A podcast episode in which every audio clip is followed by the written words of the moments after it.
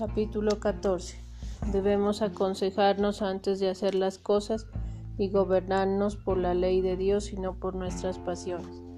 La mujer prudente edifica o realza su casa. La necia aún la ya edificada la destruirá con sus manos. El que va por el camino derecho y teme a Dios es despreciado por el que anda en malos pasos. En la boca del insensato está la vara y el castigo de su soberbia, mas a los sabios les sirve de guarda la modestia de sus labios. Donde faltan los bueyes para arar están vacías las trojes y sin paja los pesebres.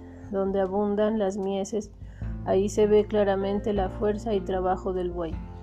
No miente el testigo fiel, el testigo falso no profiere más que mentiras. Busca el mofador la sabiduría y no la encuentra. El hombre prudente se instruye fácilmente.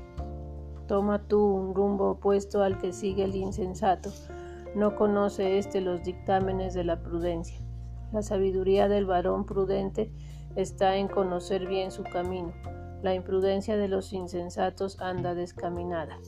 El necio se burlará o jugará con el pecado, mas la gracia morará entre los justos.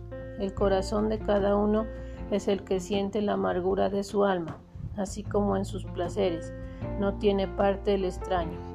La casa de los impíos será, arrasada, al contrario estará floreciente la morada de los justos.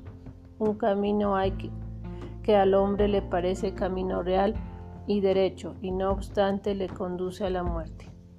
Mezclada anda la risa con el llanto. El término del gozo es del dolor, es el dolor. El necio saciará sus pasiones, mas el hombre virtuoso lo pasará mejor que él.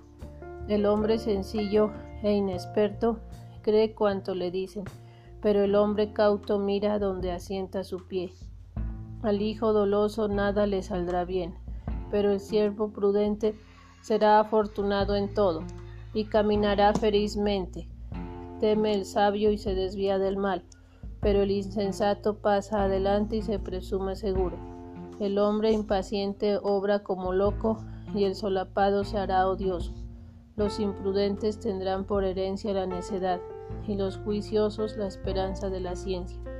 A los pies de los buenos yacerán algún día los malos y los impíos ante las puertas de los justos. El pobre es enojoso aún a sus mismos deudos, mas los ricos tienen muchos amigos. Peca quien a su prójimo menosprecia pero el que del pobre se compadece será bienaventurado.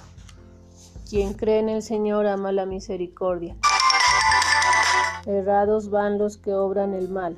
La misericordia y la verdad son las que nos acarrean bienes.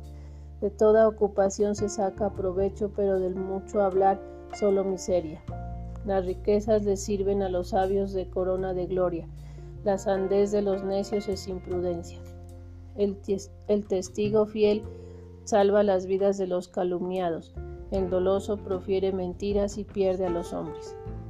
En el temor del Señor se halla la firme esperanza, en ella vivirán sus hijos. El temor del Señor es una fuente de vida para librarse de la ruina de la muerte. En la muchedumbre de pueblo está la gloria y poder de un rey. La escasez de gente es deshonor del príncipe. Quien es sufrido se gobierna con mucha prudencia, pero el impaciente pone de manifiesto su necedad. El corazón sano da vida al cuerpo, mas la envidia es carcoma de los huesos. Quien insulta al necesitado, insulta o sairé a su criador, así como le honra a quien se compadece del pobre. Desechado de Dios será el impío por causa de su malicia, mas el justo aún en su muerte conserva la esperanza.